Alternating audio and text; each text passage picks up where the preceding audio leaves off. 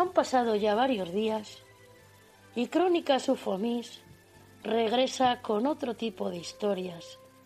Si te gusta la ufología, el misterio, la actualidad y mucho más, este es tu pequeño programa de radio, presentado y dirigido por María Salmón.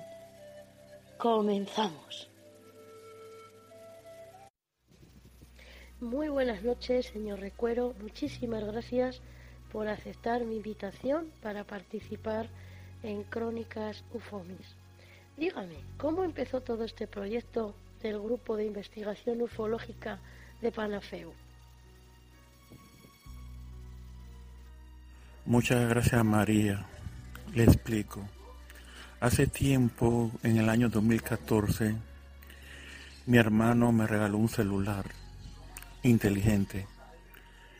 Eh, esperando un equipo afuera de la policlínica, porque soy técnico equipo médico, comencé a probar el celular por modo de grabación. Comencé a apuntar al cielo para ver que, que podía ver un avión, un pájaro, pero viendo en la grabación vi un punto que se movió de izquierda a derecha. Fui especialmente a la computadora y busqué un programa de cámara lenta y entonces observé y me quedé asombrado un objeto volador no identificado. Eh, ese mismo video lo mandé a Jaime Maussan y él me respondió que era un ovni. Entonces tuve una idea hacer un grupo en WhatsApp. Este grupo de WhatsApp, su fin es demostrar al mundo que no estamos solos. Y también estamos buscando en casi toda la área en Facebook eh, otro grupo para unirse. Ya debemos enseñar al mundo que no estamos solos y los gobiernos están ocultando la verdad. Por eso se creó este grupo ufológico de Panamá UFO y es internacional ahora. Para entrar a este grupo debe llenar una inscripción que es gratis. Eso es todo, María. ¿Qué se necesita para poder entrar en su grupo de ufología? Recuerdo, puede entrar cualquier persona que le apasione el tema.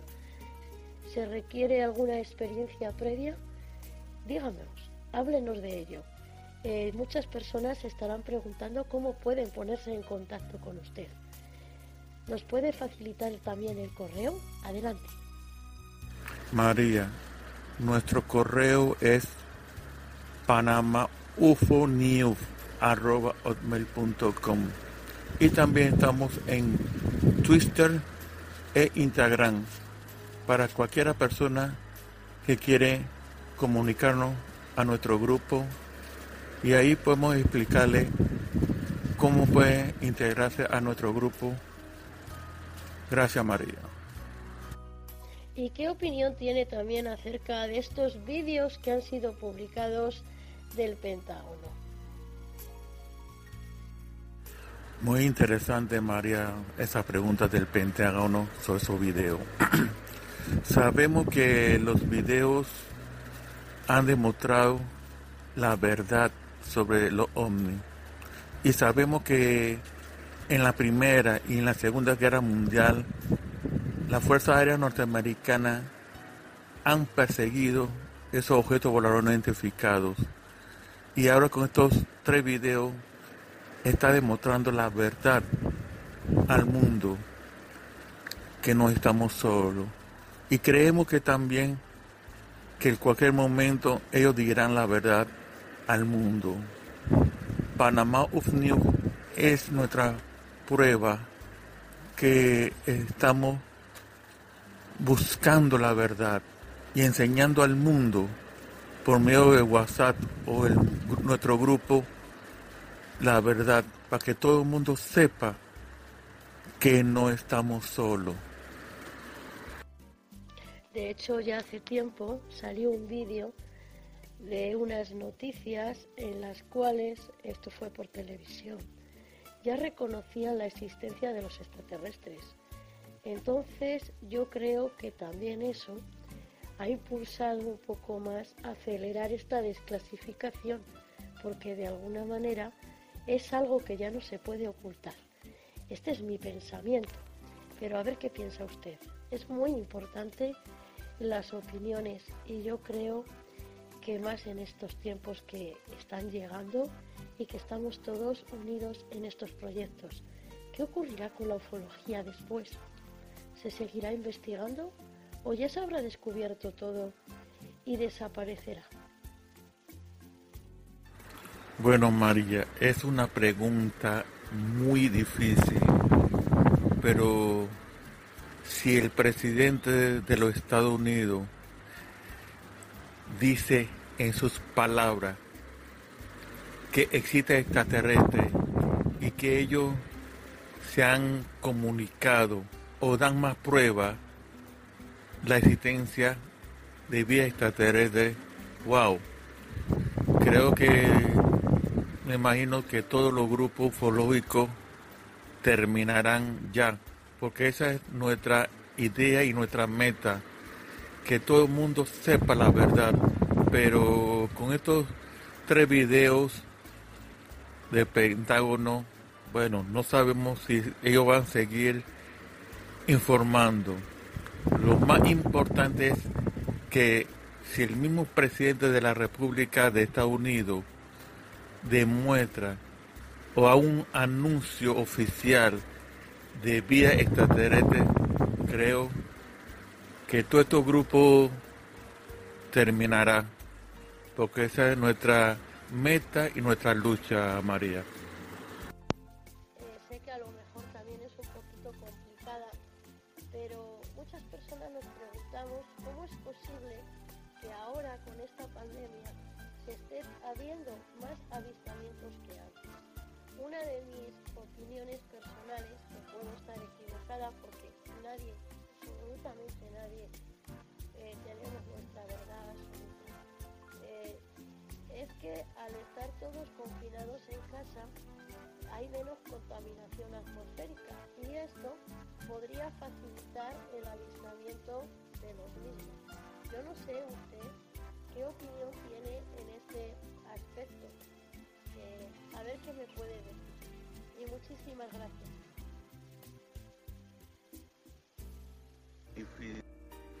Bueno, María, como tú dijiste, tienes toda la razón.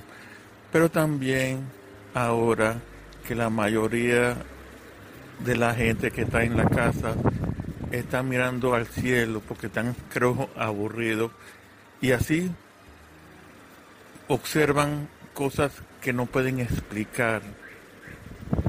Y también, como dijiste, no hay mucha contaminación en el aire se está viendo más luces de noche, luces extrañas que no se puede explicar. Y a veces son luces que se mueven a una velocidad increíble para decir que un avión o un helicóptero, bueno, todo puede pasar, mm, eh, María. Claro que sí, señor Recuero. Eh, podrían ser incluso satélites, meteoritos, globos de estos que se ven también. Eh, creo que existen algunos programas que nos pueden ser muy útiles para poder de alguna manera estar seguros de que lo que estamos viendo es algún objeto que no correspondería a algo terrestre. Eh, ¿Podría indicarnos para las personas que nos están escuchando algún programa para poder verificar todas estas imágenes y que no haya confusiones. E incluso es bien visto que en algunas personas realizan vídeos utilizando diferentes programas y que esto crea confusión. Eh, si usted nos pudiera ayudar dándonos algún programa, sería interesantísimo. Así es, María, así es. Este programa que se llama Photoshop es lo que yo conozco. Tal vez hay más programas, pero ese es uno que, que yo sé que, que hace esa función. Es decir, cuando tú haces un, un video y metes otro video, el mismo programa detecta si es una capa o dos capas o tres capas. Los videos originales deben tener una capa. Si tienen más de dos capas, es un video falso, como también imágenes. Ahora, no sé por qué esa clase de personas hacen esos tipos de videos falsos que dura como una hora, dos horas. Creo que le están pagando a alguien. No creo que hacerlo como un hobby o no sé, o lo, lo hacen para dañar a los verdaderos ufólogos. Pero sí sé que esos programas son muy caros y no cualquiera puede tener mil dólares comprar ese programa. Pero que tenga ese programa, bueno, ayuda bastante para detectar esos videos falsos. Bueno, María, creo que en este mundo debemos ya demostrar la verdad que no estamos solos ya. Bueno, señor Recuero, eh, sabemos que lo hacen porque muchas personas no aman la ufología, no entienden el gran trabajo y esfuerzo que realizan muchísimos investigadores y ufólogos en torno a este fenómeno. Y bueno, y todos sabemos que también la ufología ha sido eh, a veces como un negocio, ¿no? Pero lo bueno que tenemos que hay buenos investigadores, buenos ufólogos y que en realidad pues también hay personas que como ustedes trabajan en demostrar la verdad. Eh, esa es mi humilde opinión y espero no ofender a nadie con lo que estoy diciendo. Y bueno, y otra pregunta que le quería hacer para ir finalizando un poquito esta entrevista y agradecerle su eh, tiempo, eh, porque todos hablamos de los ovnis, pero hay muy poquita documentación o muy pocas investigaciones en torno al tema de los ovnis. Eh, señor Recuero, ¿qué nos podría decir acerca de ello?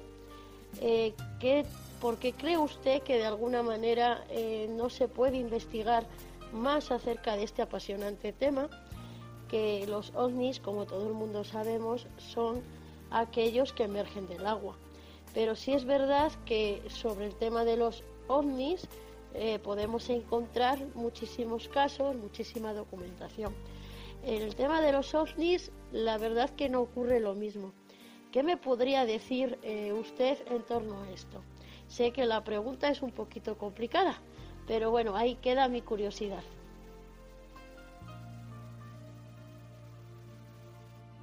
Bueno, María, es interesante ese tema de los ovnis que salen de bajo el mar hacia, hacia afuera. En uno de los videos del Pentágono se ha visto que un ovni entró en el mar y iba a una velocidad increíble, pero en bajo del mar. Creemos que nosotros no tenemos esa tecnología por ahora. La otra es que hay poca información sobre esos objetos voladores no identificados que salen bajo el mar. Si hay historias como Cristóbal Colón que ha visto que salían de debajo del mar y creo que también supe sobre la Segunda Guerra Mundial. Hay poca información sobre esa clase de objetos no identificados que sale bajo el mar pero nuestro grupo tratamos siempre de buscar la información y entregarlo a nuestro WhatsApp, que es Panama News. No sé si otro grupo investiga, pero nosotros tratamos de buscar la verdad. Y esos videos en YouTube que salen por ahí, nosotros mm, tratamos de no entregarlo si no está la persona dentro del YouTube la información. Es decir, si la persona sale en su YouTube nosotros lo ponemos, pero si ponen imagen de otra índole o voz computarizada, nosotros no ponemos esa clase de información, siempre buscamos la verdad ante todo sobre la ufología.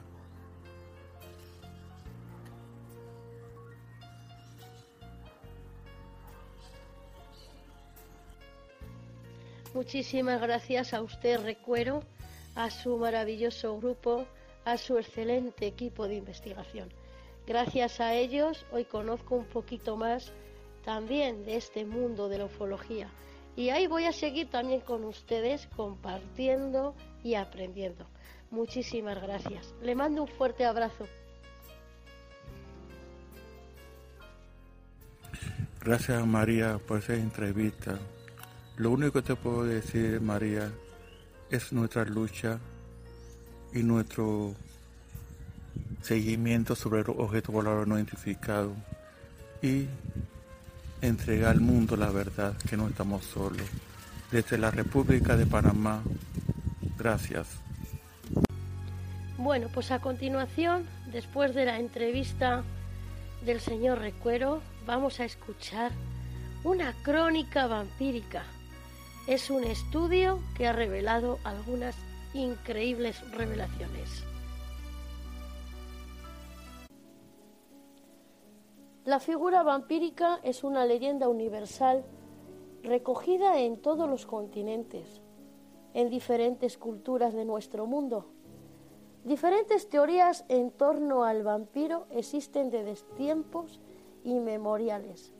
A pesar de que el término no se hiciese popular, hasta el siglo XVI, de la mano del escritor Jane Balcar Balvasor, en su libro sobre el vampiro Yuregrando, El honor del ducado de Crane, una tentativa de comprender el lado más salvaje del hombre, su parte oscura y los instintos e impulsos más reprimidos. Pero quizás lo más curioso sea que se trate de un complejo mito que de alguna manera puede desgranarse y de hecho se contempla desde muchísimos puntos de vista, como puede ser el mitológico, el literario, el zoológico, el psicológico, relacionado también con enfermedades como el estado emocional y el energético. porque de alguna manera a todos nos resuena la leyenda mucho más allá de la mitología. Y es que la figura del vampiro romántico que surge hace casi más de 200 años, como por ejemplo de Vampire de William Polidori o Drácula de Bram Stoker, son solo algunos de los personajes icónicos que lo encarnan. Y sin embargo, Existen otras muchas historias acerca de vampiros reales, tal y como asegura una reciente investigación de la Universidad de Hertfordshire, en la que cuentan que la sangre es la clave de todo. La sangre es la fuente de la vida, la energía vital, el motor y el camino hacia la vida eterna. Este es el lema en la ficción, pero ¿y en la realidad? ¿Es realmente malo beber tanta sangre? ¿Es seguro?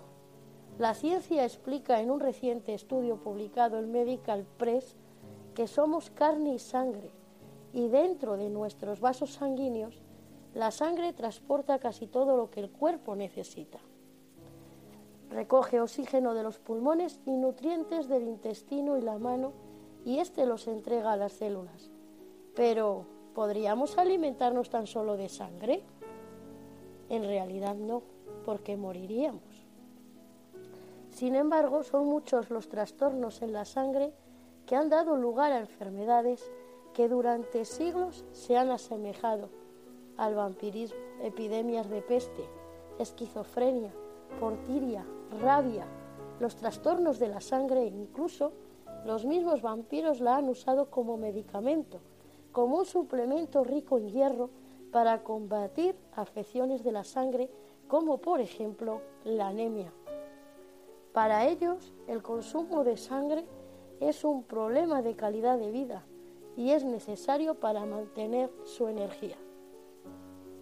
El neurólogo español Juan Gómez Alonso, jefe del servicio de neurología del Hospital Seral de Vigo, propuso una razonable explicación del mito a partir de una tesis doctoral que avala y da sustento científico a la leyenda por encontrar curiosas similitudes entre los vampiros y algunas enfermedades. Mientras que algunos vampiros beben sangre para sentirse mejor físicamente, algunos investigadores sugieren que el deseo de beber sangre podría provenir de una enfermedad también mental. La esquizofrenia y el trastorno de identidad disociativo se han relacionado con el vampirismo, una obsesión por beber sangre que a veces se denomina el síndrome de Renfield, un término acuñado por el psicólogo Richard North en su libro de 1992, Vampires, de Welwenis y Demons.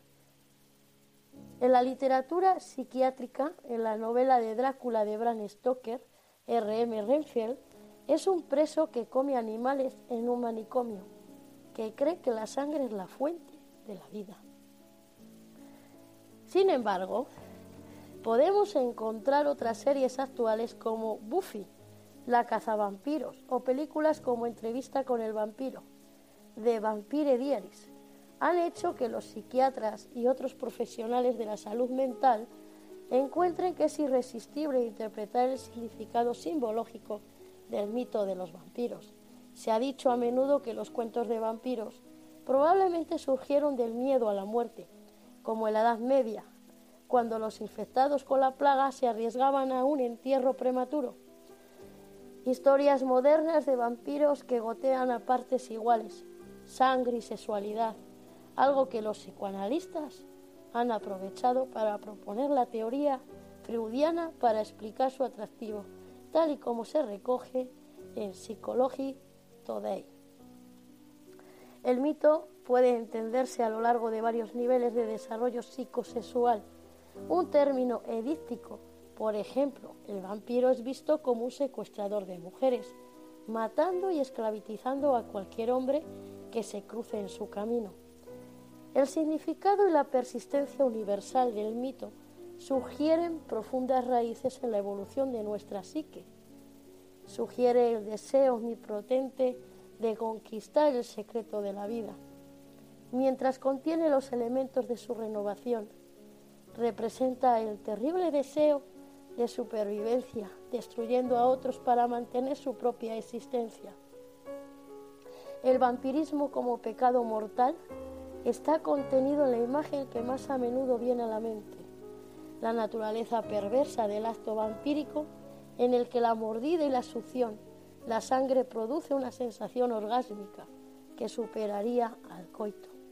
Incluso el propio director de la serie americana Troy Bloom, Alan Ball, en un artículo de Rolling Stone, resumía ciertas teorías freudianas, como por ejemplo, para mí los vampiros son sexo.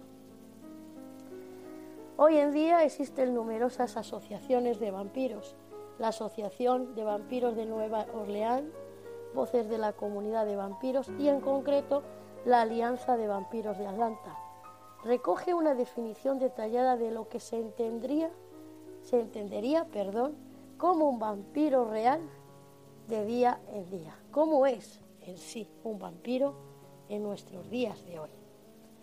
Y lo describen de la siguiente manera. Un vampiro es esencialmente un alimentador de energía o un bebedor de sangre que puede mostrar varios niveles de habilidad psíquica mientras que la casualidad, la interpretación y a veces incluso la ortografía correcta del vampirismo se debaten.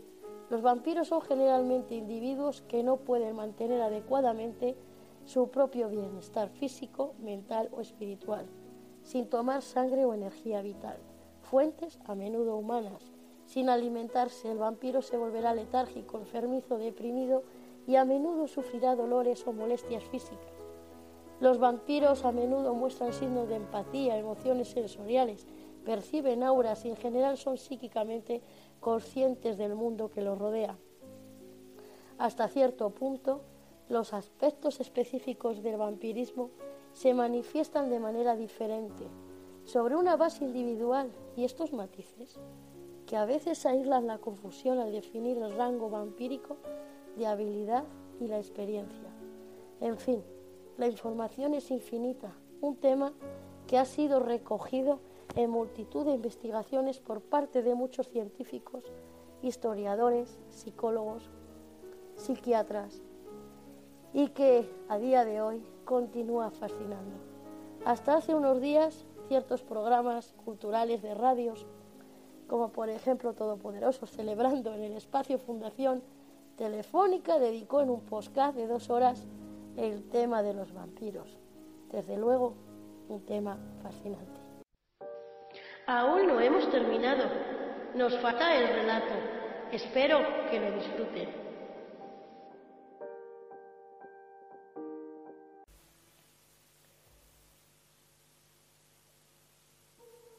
La cafetería del pueblo estaba llena. La puerta se abrió y entró un sofocante calor de mediodía. Una mujer entró y avanzó dando pasos lentos, temblando mientras su cabeza se movía a causa de los constantes tis nerviosos. Se trataba de Mabel, una señora de cabello crespo y lleno de canas. Usaba la misma bata de siempre, cada día más sucia. Miró a su izquierda y los clientes sentados en las mesas dejaron de conversar y apretaron los labios soportando las ganas de reír. A su derecha, los comensales sobre la barra giraron sobre los bancos para no mirarla. Lo siento, Mabel, dijo la camarera. No lo he visto, pero le diré que lo andas buscando si viene por aquí. No debe de haber ido lejos, dijo Mabel. Ni siquiera se llevó los cigarrillos. La señora de la bata se retiró del lugar y los murmullos comenzaron enseguida. Vieja loca, dijo un joven, con el olor que tiene no me sorprende que su marido se haya ido con otra. Pero Mabel no siempre fue así. Había transcurrido un año desde que Rogelio había desaparecido sin dejar rastros, y eso a ella la cambió por completo. Dejó de arreglarse y de bañarse, y envejeció tanto que se volvió reconocible. Hay gente que se mantiene casi igual durante años, pero es porque no envejecemos a causa del tiempo, sino a causa de los problemas. La camarera se acercó a la mesa donde estaba sentado un hombre mayor. ¿Más café? No, gracias, Linda, dijo el señor. Debo ir a encontrarme con mi hermano. Sus cerdos han dejado de comer lo ayudaré a limpiar los bebederos y a vacunarlos, aunque no sabemos aún qué es lo que está sucediendo. La temperatura estaba aumentando. El hombre se asomó a la puerta y una nube de polvo atravesó la calle. Entonces un cigarrillo y se acomodó el sombrero para cubrirse del sol que quemaba sin ningún tipo de compasión. Un instante después, otro hombre ingresó a la cafetería. Estaba triste, desahuciado. Su esposa acababa de perder un segundo embarazo y se había sumido en una depresión sin salida aparente. Algunos clientes lo saludaron en silencio con gestos de empatía, tal y como sucede en los pueblos pequeños. Allí todos conocían los problemas de los vecinos. La temperatura continuó en aumento y el aire acondicionado de la cafetería comenzó a hacer un fuerte ruido metálico. Los clientes se voltearon y de pronto el aparato dejó de funcionar. ¡Otra vez! gritó el dueño agarrándose la calva. Llame al técnico la semana pasada y aún no ha venido. Espero que aparezca mañana. En ese momento todos tuvieron el mismo pensamiento fugaz el técnico no iría a arreglar el aire acondicionado. A la mañana siguiente, Mabel salió de su casa y no vio a nadie en el pueblo. Las calles estaban desérticas. Todos habían desaparecido sin dejar rastros. Ingresó a la cafetería, que también estaba deshabitada. No deben de haber ido lejos, dijo Mabel. Ni siquiera se llevaron los cigarros.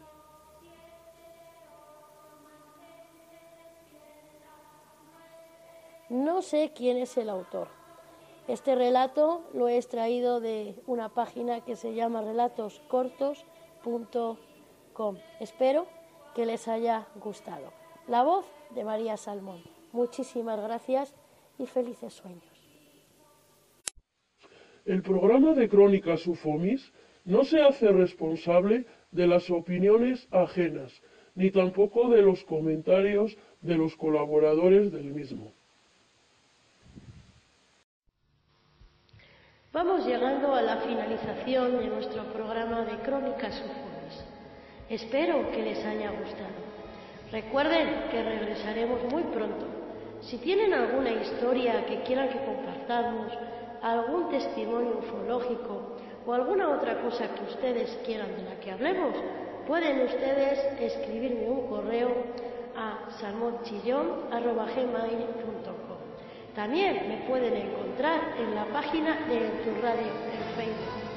También me pueden escuchar en otras radios, Sombras al final de la escalera y Lo que la verdad no esconde. Nos vemos muy pronto. Que pasen una feliz noche.